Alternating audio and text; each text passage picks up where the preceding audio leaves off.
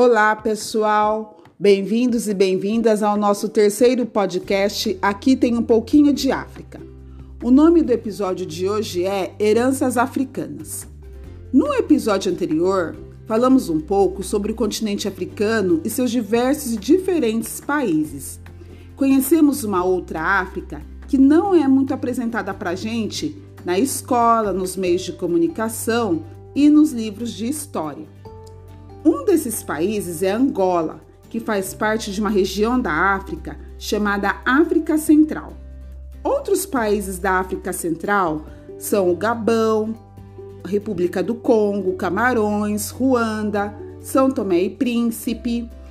E essa região forneceu um grande contingente de africanos escravizados para diversas partes do mundo, inclusive para o Brasil. A nossa região, o sudeste do Brasil, recebeu muitos povos centro-africanos de diferentes grupos étnicos. Então, a gente pode afirmar que a África Central e essas pessoas originárias de lá, que saíram forçadamente do seu país, trouxeram muitas heranças culturais para cá, para o Brasil. Isso tudo porque o Porto de Luanda, a capital de Angola, foi uma das principais portas de saída de africanos escravizados para o Brasil e para o mundo. Bom, já que a gente está falando de Luanda, vocês lembram que era esse o nome da garotinha do livro Cada um com seu jeito, cada jeito é de um? Então, a personagem dessa história, ela sabe o significado do seu nome. Ela sabe que Luanda é a capital de Angola. O meu nome é Mariana e eu só sei que ele foi escolhido pela minha irmã mais velha, quando a minha mãe estava grávida. Mas para eu saber o significado, eu tenho que pesquisar e eu nunca fiz isso. Fran, e você? Você sabe o significado do seu nome e quem escolheu?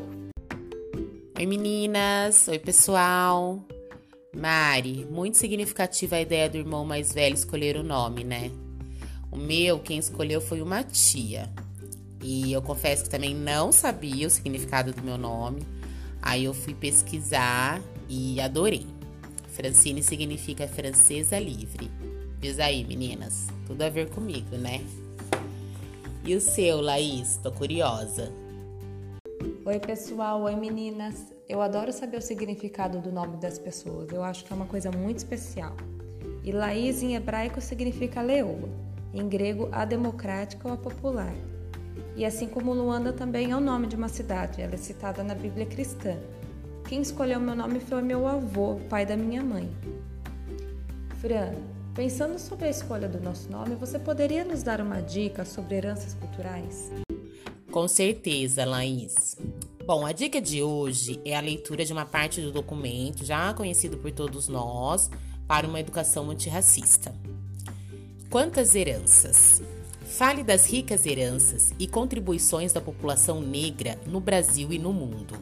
Na economia, na engenharia, na culinária, na música, na literatura, na arte e nas manifestações populares, como a capoeira, por exemplo, que é patrimônio cultural da humanidade.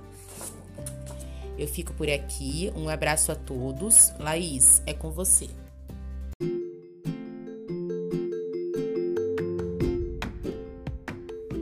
Então agora chegou a hora da nossa proposta. Assim como fizemos, vocês também podem nos contar o que significa o nome de vocês, quem escolheu, por quê.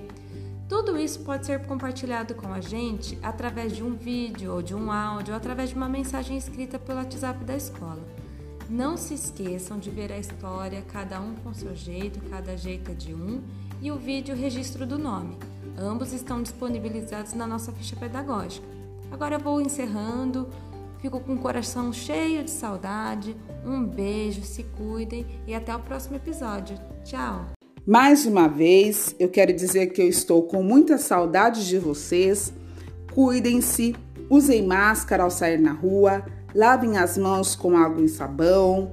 Um grande abraço virtual, carinhoso e até nosso próximo episódio. Tchau!